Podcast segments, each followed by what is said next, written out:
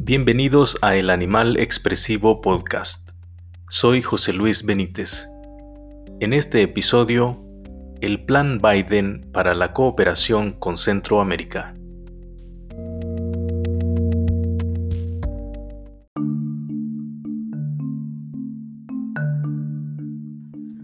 Los desafíos que nos aguardan son enormes, pero si existe la voluntad política, no hay razón para que Centroamérica no pueda convertirse en la próxima gran historia de éxito del hemisferio occidental, escribió el vicepresidente Joe Biden, ahora presidente electo de Estados Unidos, después de las elecciones del pasado 3 de noviembre de 2020, después de algunos días de espera en el conteo de votos, finalmente ha sido reconocido como presidente electo de Estados Unidos de América. En sus propuestas de campaña, Joe Biden presentó lo que se conoció como el Plan de Biden para fortalecer la seguridad y la prosperidad en colaboración con los pueblos de Centroamérica. Ese plan tiene varios componentes que vamos a conocer en este episodio. Principalmente el plan Biden incluye desarrollar una estrategia regional integral de cuatro años y 4 mil millones de dólares para abordar los factores que impulsan la migración desde Centroamérica, movilizar la inversión privada en la región, mejorar la seguridad y el Estado de Derecho, abordar la corrupción endémica y priorizar la reducción de la pobreza y el desarrollo económico. Ahora que Joe Biden es presidente electo y tomará posesión en enero de 2021, es muy importante conocer este plan, cuáles son las medidas específicas y también conocer cuáles son las expectativas, las consideraciones que se hacen desde Centroamérica, particularmente de los tres países del norte de Centroamérica, Guatemala, El Salvador y Honduras.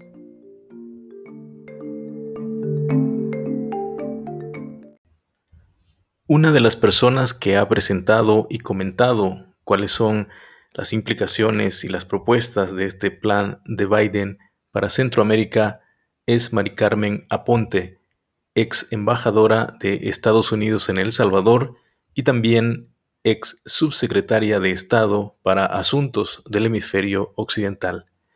Estas son las palabras de Mari Carmen Aponte sobre la propuesta del Plan Biden para la cooperación en Centroamérica. Pues yo creo que ya tenemos una idea bastante clara de cuál sería la política de Biden hacia Centroamérica. Y eso lo podemos ver en su plataforma, la cual se puede accesar eh, en el Internet. Eh, Biden eh, va a enfatizar la cooperación,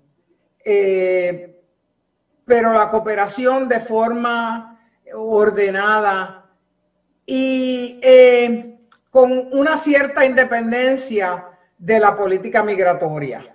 Les, me explico. Para el presidente Trump, todo gira alrededor de inmigración. Después que los países de Centroamérica, del Caribe, controlen su inmigración no documentada de entrar a los Estados Unidos, no hay problema cooperamos, trabajamos con ellos. En el momento en que se dispare la inmigración indocumentada, la cosa cambia. Hemos visto cómo, cómo esto ha sucedido eh, con México y, con, y con muchísimos otros países. Yo creo que la política que sugiere Biden, que es eh, dedicarse a, problemas, a resolver problemas internos dentro de los países de Centro y Suramérica, por ejemplo, eh, la corrupción, estar segura de que la ayuda americana que se dé para la seguridad y para el desarrollo económico llegue a donde tiene que llegar. O sea, que hayan unos, ah, unos planes de, auditoría y de responsabilidad entre los gobiernos por lo menos entre el gobierno de un país y Estados Unidos, que sea responsable.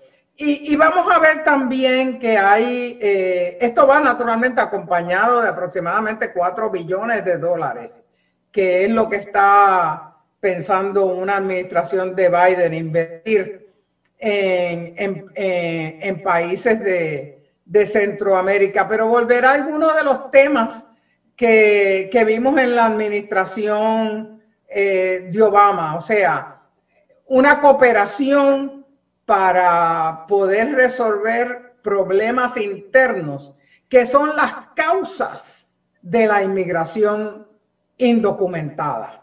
O sea, es otro, eh, no es que vayamos a concentrarnos en la inmigración indocumentada y no hay más nada.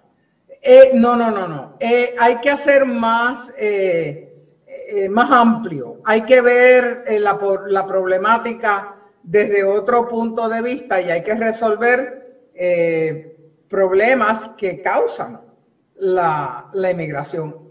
Y eso, eh, eso lo vamos a ver, eso ya se habla de eso eh, y lo vamos a, a ver en una administración de Biden, no tengo duda. El plan de Biden para fortalecer la seguridad y la prosperidad en colaboración con los pueblos de Centroamérica presenta un breve diagnóstico y descripción de la relación entre Estados Unidos y Centroamérica y posteriormente especifica cinco ejes de acción. En la introducción de este diagnóstico se plantea lo siguiente. Los pueblos de los Estados Unidos y América Central tienen una amistad fuerte y duradera. Estamos unidos no solo por la proximidad, sino por nuestra historia y valores compartidos, y las conexiones profundamente arraigadas de familiares y amigos que unen inextricablemente nuestro futuro. Estos lazos son una parte esencial de nuestra fortaleza y nunca deben subestimarse ni darse por sentados, dice literalmente este documento del plan Biden para Centroamérica. Más adelante se dice lo siguiente, como presidente, Biden eliminará de inmediato las políticas de inmigración draconianas de la administración Trump y galvanizará la acción internacional para abordar la pobreza y la inseguridad que llevan a los migrantes del Triángulo Norte a los Estados Unidos. Los gobiernos y las sociedades centroamericanas tienen la responsabilidad principal de abordar los factores de la emigración en sus propios países pero la profundidad de las reformas necesarias requiere una asistencia y cooperación internacional sostenida. Se necesita desesperadamente un liderazgo renovado de los Estados Unidos que debe complementarse con la inversión del sector privado, el apoyo de la comunidad internacional de donantes y el compromiso de los gobiernos regionales de emprender reformas fundamentales. A continuación se detallan los cinco ejes incluidos en este plan. El primero se titula Una estrategia regional integral de cuatro años y cuatro mil millones de dólares. Como presidente, Biden renovará el compromiso de los Estados Unidos de abordar las causas fundamentales que impulsan la migración con una estrategia regional integrada de cuatro años y cuatro mil millones de dólares que requiera que los países asignen una cantidad sustancial de sus propios recursos y emprendan reformas significativas, concretas y verificables. Establezca condiciones sólidas para un progreso verificable con el fin de garantizar que los fondos de los contribuyentes estadounidenses se utilicen de manera efectiva. Ponga la lucha contra la corrupción en el centro de la política de los Estados Unidos en América Central. Dirija la inversión del sector privado, incluyendo a través de alianzas público-privadas para complementar los fondos del gobierno. Invierta principalmente en organizaciones de la sociedad civil que están en la primera línea a lidiar con las causas fundamentales. Renueve los esfuerzos para trabajar de manera constructiva con México, Canadá y otros socios regionales de América Central y del Sur. Y reconozca el papel central de las mujeres como una fuerza poderosa para el desarrollo. Estas son las acciones que se incluyen en este plan en el primer eje denominado una estrategia regional integral de cuatro años y 4 mil millones de dólares. Habla Juan José García, ex ministro de salvadoreños en el exterior, quien expresa sus expectativas ante la posibilidad de que este plan se logre poner en marcha y que también tiene un antecedente en lo que se conoció como el plan de la Alianza por la Prosperidad. Y acordémonos también que sería una buena noticia para El Salvador y Centroamérica, especialmente los países del norte de Centroamérica, eh, que ganase eh, el ex vicepresidente Biden la presidencia, porque él es un gran conocedor de Centroamérica y apoyó muchísimo eh, la posibilidad de generar procesos de desarrollo económico y social. Él fue el, digamos, el, el hacedor y el manejador, el manager de Alianza para la Prosperidad, por ejemplo, ¿no? que de una serie de recursos bastante importantes para el desarrollo económico y social de, del país que la administración Trump dio en bien en eliminarla,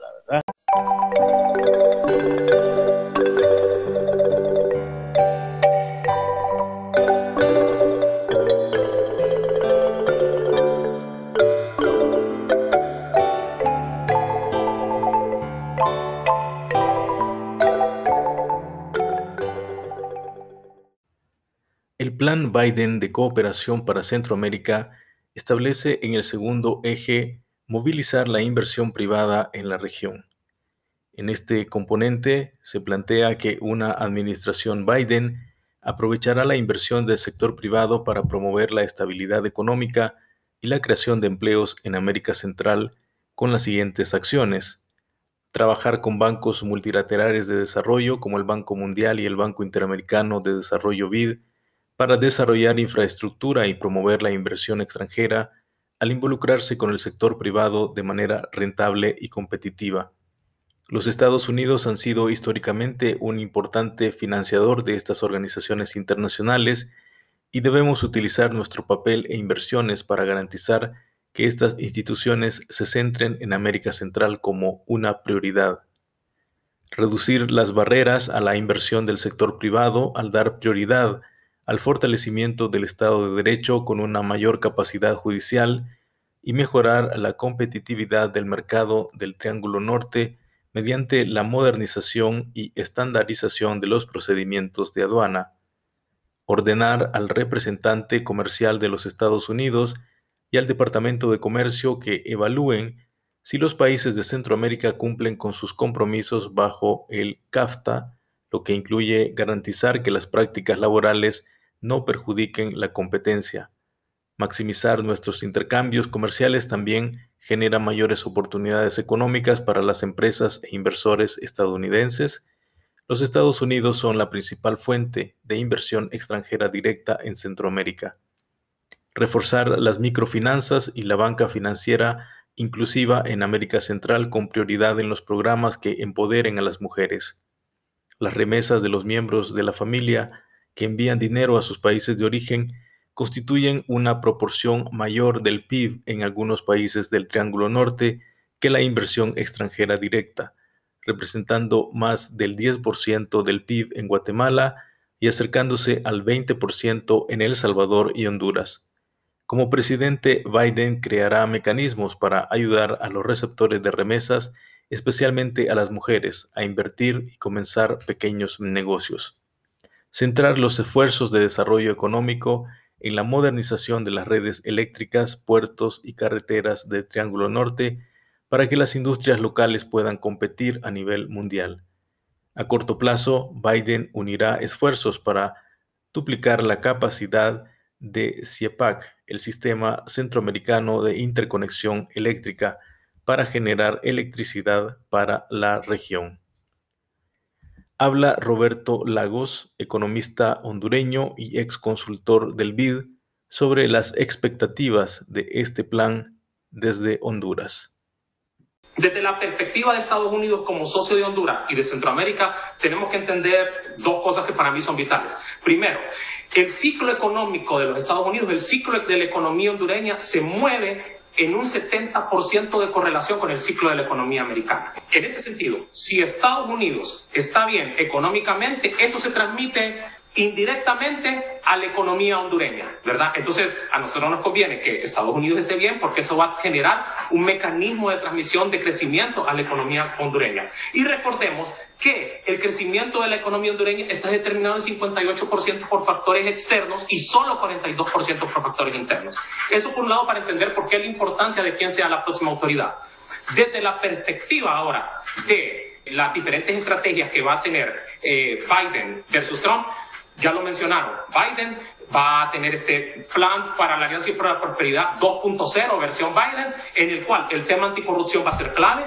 Biden pone en su página que dos de las medidas contra el tema anticorrupción es el cancela, la cancelación de visas y congelar activos de individuos corruptos en El Salvador, Guatemala y Honduras. Eso número uno. Y número dos, apoyar mecanismos de corrupción y trabajar con los países socios para generar una comisión regional para la lucha contra la corrupción. Eso me parecen dos propuestas súper fuertes que van a generar que las condicionalidades para que los impuestos que los ciudadanos americanos están se están utilizando para el, para el presupuesto de la nueva alianza, para el Triángulo Norte, sea mucho más rígida, mucho más dura y sea enfocada en eso. El Plan Biden de Cooperación para Centroamérica establece como tercer eje de acción mejorar la seguridad y el Estado de Derecho. Aquí se incluyen las siguientes acciones. Apoyar reformas a nivel nacional para combatir la corrupción en los servicios de seguridad y fortalecer el poder judicial. Invertir en mejorar los estándares profesionales y la capacitación de la policía y las fuerzas de seguridad en la región es clave para garantizar que se priorice la seguridad pública en colaboración con las comunidades respaldar los programas de reducción de la violencia y los programas de capacitación laboral que evitan que los jóvenes se unan a pandillas criminales peligrosas en primer lugar. Estos esfuerzos se basarán en las prácticas más recientes basadas en la evidencia en todo el mundo para reducir la violencia con programas fundamentados en datos dirigidos a delincuentes de alto riesgo mediante la interrupción de la violencia, terapia cognitiva, conductual y familiar, reforma de la justicia juvenil, la justicia restaurativa y desarrollo de la fuerza laboral. Brindar asistencia técnica a jueces y fiscales con el fin de ayudar a las autoridades a combatir con mayor eficacia los delitos financieros. Garantizar el acceso a la justicia y servicios de apoyo para víctimas de violencia doméstica la violencia doméstica e intrafamiliar sigue siendo un problema importante en los países del Triángulo Norte y un motor de migración, particularmente para mujeres y niños. Biden restablecerá el acceso completo al asilo para las víctimas de violencia doméstica, al tiempo que fortalecerá las capacidades de los fiscales para llevar adelante los casos de violencia doméstica y poner a los perpetradores tras las rejas. Estas son las acciones contempladas en este tercer eje de acción denominado mejorar la seguridad y el Estado de Derecho.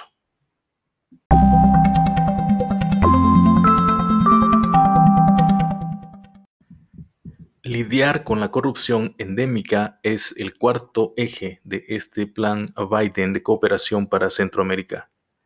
En este eje se incluyen las siguientes acciones. Revocar las visas a los Estados Unidos y congelar los activos de personas corruptas de El Salvador, Guatemala y Honduras. Aumentar la presencia de los agregados de los departamentos de justicia y tesoro de los Estados Unidos en las embajadas en Centroamérica con el fin de combatir mejor el crimen organizado y la actividad ilícita y crear una nueva oficina como parte de la Oficina de Control de Activos Extranjeros del Departamento del Tesoro para investigar la corrupción en el Triángulo Norte. Priorizar fondos adicionales para capacitar a fiscales en políticas y procedimientos anticorrupción especializados. Apoyar los mecanismos anticorrupción existentes mientras se trabaja con aliados para crear una comisión regional con el fin de combatir la corrupción, construir instituciones nacionales más sólidas y ayudar a los fiscales locales a perseguir la corrupción. Para garantizar la sostenibilidad y el éxito a largo plazo, Biden también contará con el apoyo de organizaciones internacionales como las Naciones Unidas, la Organización de los Estados Americanos y la Organización para la Cooperación y el Desarrollo Económico, que ya tienen en marcha esfuerzos contra la corrupción. Estas son acciones contempladas en el cuarto eje, lidiar con la corrupción endémica. Habla Irma Alicia Velázquez Nimatug, antropóloga, periodista y escritora maya quiché de Guatemala. Ella plantea que el cierre de la Comisión Internacional contra la Impunidad de Guatemala, CICIG, por parte del gobierno anterior, constituye un retroceso en la lucha contra la corrupción y la impunidad en Guatemala. También plantea otros desafíos que enfrenta ese país en el contexto de la migración internacional. En el plano de Guatemala y en el de Centroamérica, bueno, eh, estamos tan cerca de Estados Unidos, ¿verdad? Después de México seguimos, sigue, sigue Guatemala, somos un país sumamente pequeño, pero estratégicamente muy importante. Creo que ha sido, eh, el impacto que hemos tenido estos cuatro años ha sido lamentable.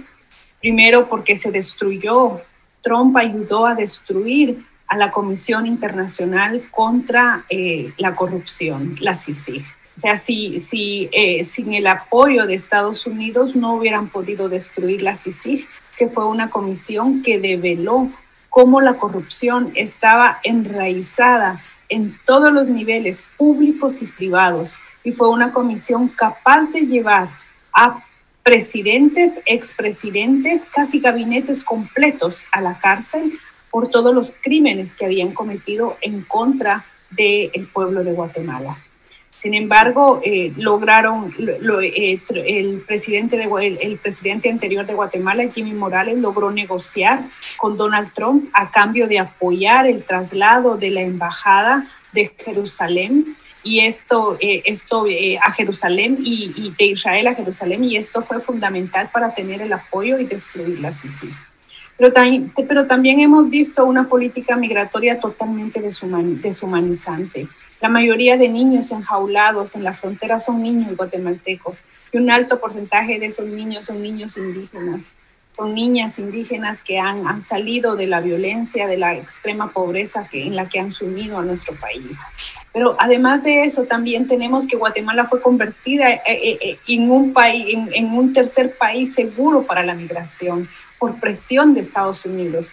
Y esto implica que en Guatemala pueden quedarse hondureños, hermanos salvadoreños, hermanos nicaragüenses, bueno, todo aquel que quiera migrar tiene que quedarse y hacer sus trámites desde Guatemala. Pero Guatemala no es un país seguro. En Guatemala se, asesinan a dos mujeres diariamente y a un número igual de, de alto de jóvenes.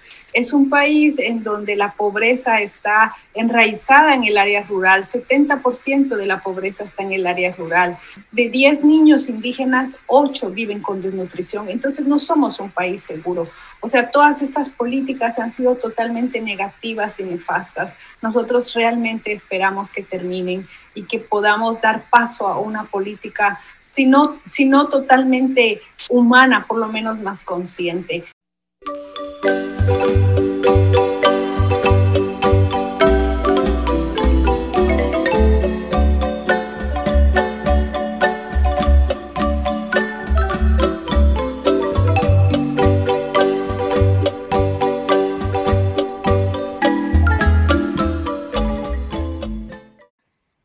Biden para la cooperación con Centroamérica plantea como quinto eje de acción priorizar la reducción de la pobreza y el desarrollo económico.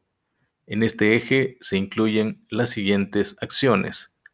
Abordar la inseguridad alimentaria como la causa principal de la migración, al invertir en programas que combaten la desnutrición en el Triángulo Norte, particularmente en el altiplano occidental de Guatemala, y en el corredor seco a lo largo de la costa del Pacífico de América Central. fortalecer las inversiones de los Estados Unidos en la reintegración de los migrantes que regresan para garantizar que estas personas no emprendan nuevamente la peligrosa caminata hacia el norte.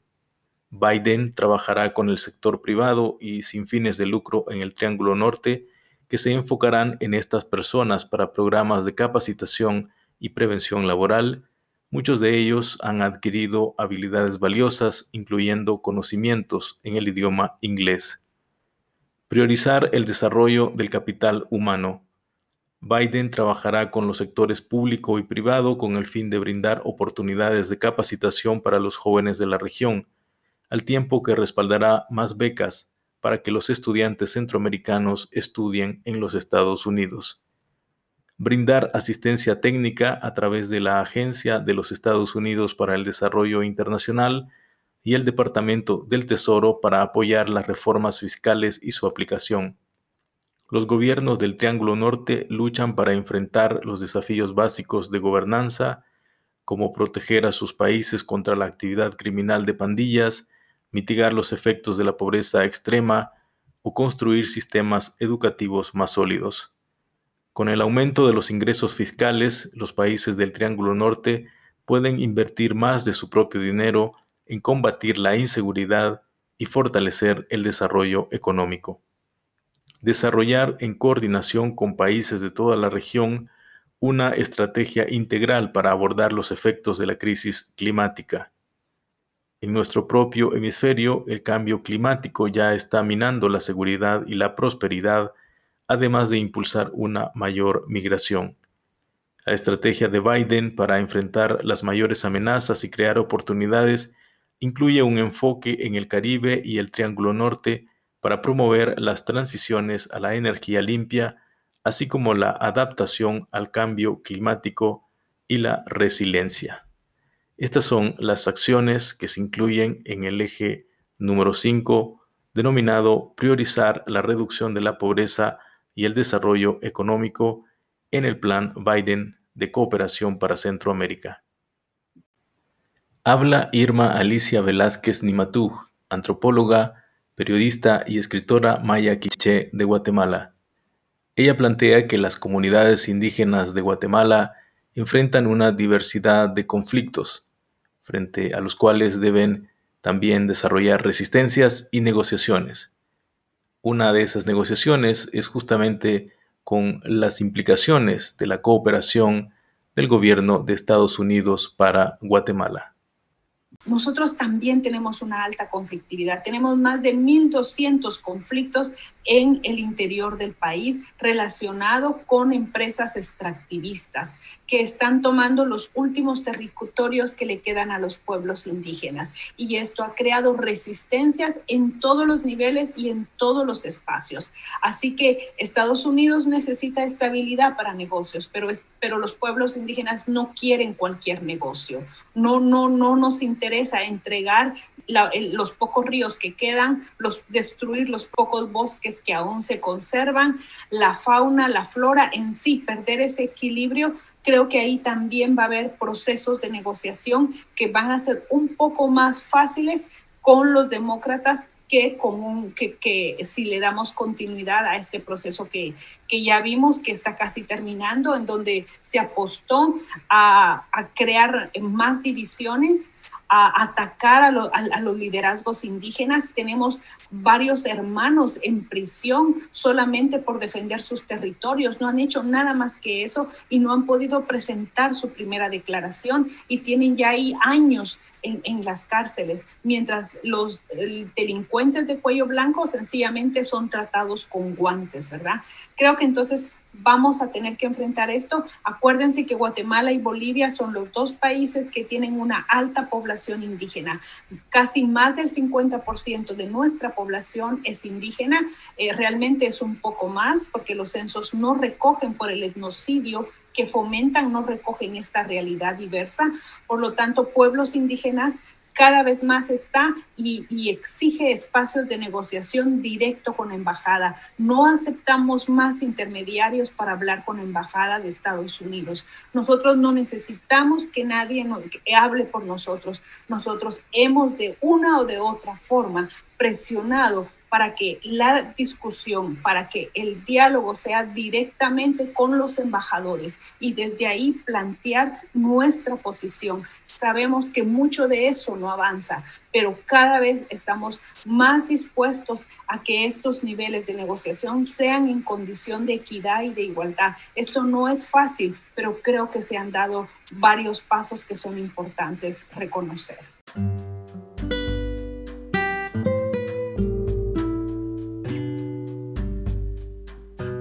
En resumen, el Plan Biden de cooperación para Centroamérica incluye cinco ejes principales. Desarrollar una estrategia regional integral de cuatro años y cuatro mil millones de dólares para abordar los factores que impulsan la migración desde Centroamérica. Movilizar la inversión privada en la región, mejorar la seguridad y el Estado de Derecho, abordar la corrupción endémica, priorizar la reducción de la pobreza y el desarrollo económico.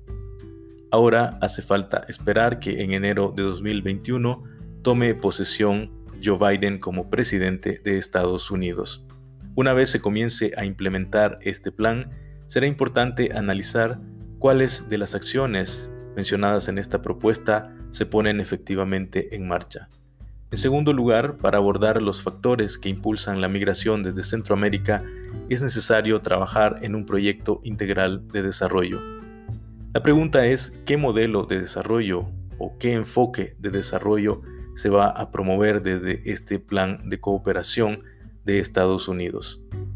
Además, si se quiere hacer de la lucha contra la corrupción un elemento estratégico en esta propuesta, es necesario fortalecer otros elementos que no están explícitamente mencionados en este plan, por ejemplo, cómo fortalecer la participación ciudadana, en la toma de decisiones en estos países, cómo fortalecer el acceso a la información pública y cómo garantizar la libertad de expresión, particularmente la promoción del periodismo de investigación. En El Salvador, Guatemala y Honduras en los últimos años, sin duda el periodismo ha contribuido a develar casos importantes de corrupción. Por lo tanto, este componente es fundamental en una estrategia de lucha contra la corrupción. Y finalmente, en la estrategia de reducción de la pobreza y el desarrollo, es fundamental la participación de las comunidades, la participación de los sectores sociales más vulnerables de estos países. Sin esa participación, un plan como este se quedará en un plan que no toma en cuenta las necesidades y la realidad específica de las comunidades de estos países, particularmente de los sectores más vulnerables.